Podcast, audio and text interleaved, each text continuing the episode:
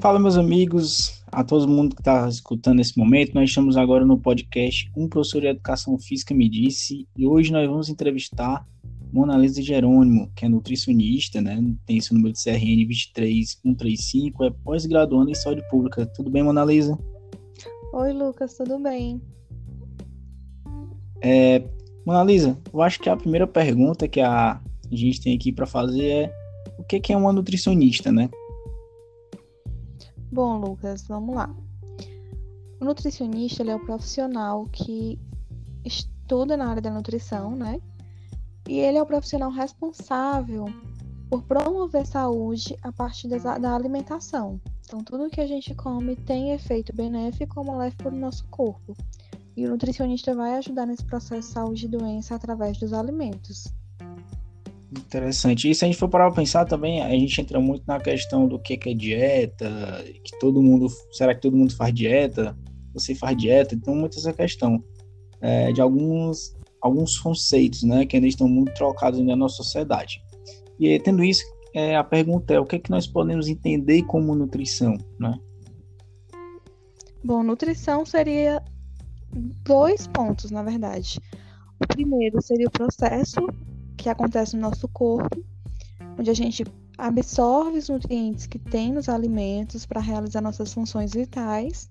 E o segundo seria nutrição como ciência, que estuda a, bem detalhado as propriedades que cada alimento vai ter e vai tentar buscar é, uma forma de promover saúde com esses alimentos para que a pessoa tenha uma qualidade de vida bacana. Show. Se a gente for parar para pensar também, é, a questão de saúde, né, do conceito, né, ela vai englobar algumas dimensões, entre ela a saúde física, a saúde mental, a saúde social e agora foi acrescentada a saúde espiritual, né. É, muitos artigos têm recomendado que a religiosidade, por exemplo, a espiritualidade, ela, ela influencia na, na questão da, do processo da, de saúde, do enfrentamento à doença, entre outras coisas. Mas a gente não pode esquecer que é, nossa saúde física também é algo que ainda é muito importante. dentro delas tem a relação com alimentação, com o sono, com atividade física, com exercício físico, né? E aí a pergunta é, o que é, que é recomendado para nós termos uma boa alimentação? E quem é que informa isso, né? Se a gente for parar, da onde é que vem essas informações, né?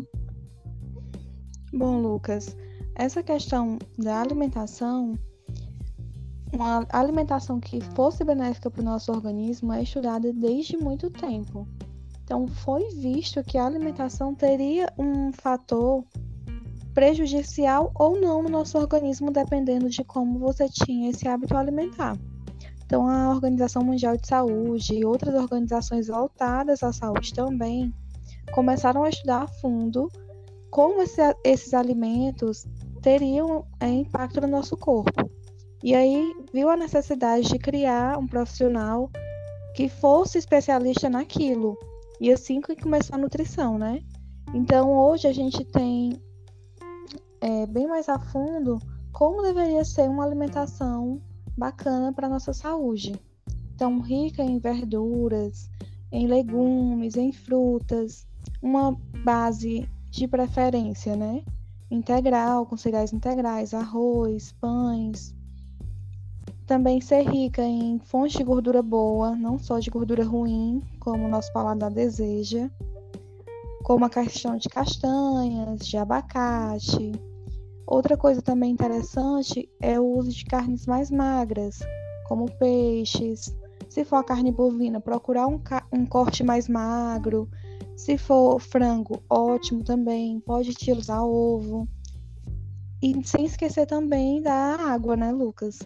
A água é fundamental para o nosso corpo e ela também é vista na parte da alimentação.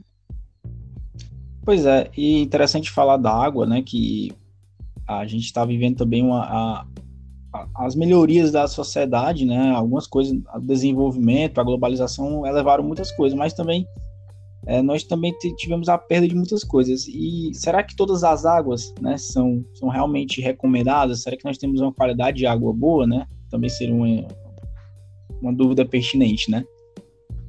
É, também tem essa questão. Infelizmente, a gente não cuida dos nossos recursos como a gente deveria, e aí a gente tem esse prejuízo de não ter é, confiança naquilo que a gente tem.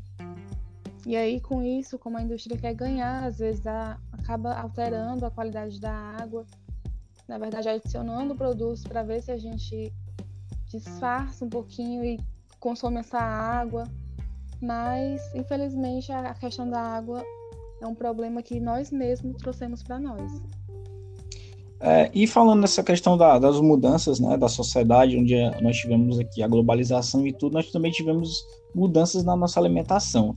E a pergunta, na verdade, é a seguinte: o que é fast food, né? E a outra seria quais as implicações dessa alimentação em nossas vidas. Pronto, Lucas. O fast food seria aquela comida mais rápida, aquela comida que você compra ali por ser mais rápido, por fazer mais rápido. Um exemplo clássico seria o macarrão instantâneo, né? O famoso miojo. Você compra ele rapidinho, você mergulha na água quente, rapidinho também ele está pronto. Então isso seria uma comida rápida, fast food. E aí também incluiria biscoito, salgado de milho, é, hambúrguer, batata frita, refrigerante, tudo isso entraria no fast food.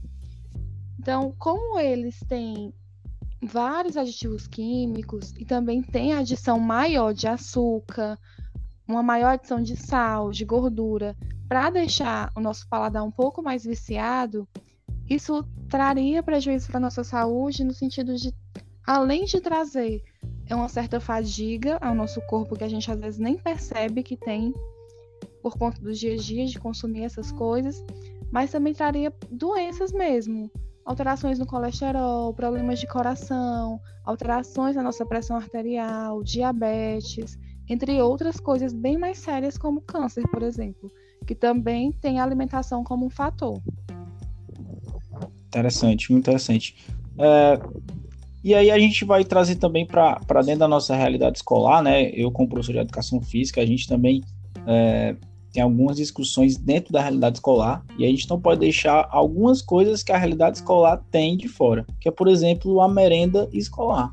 Os alunos eles se alimentam na escola, né? é, na, na, educação infantil eles chegam a ter, em alguns casos, em alguns locais, até duas alimentações dentro dessa escola.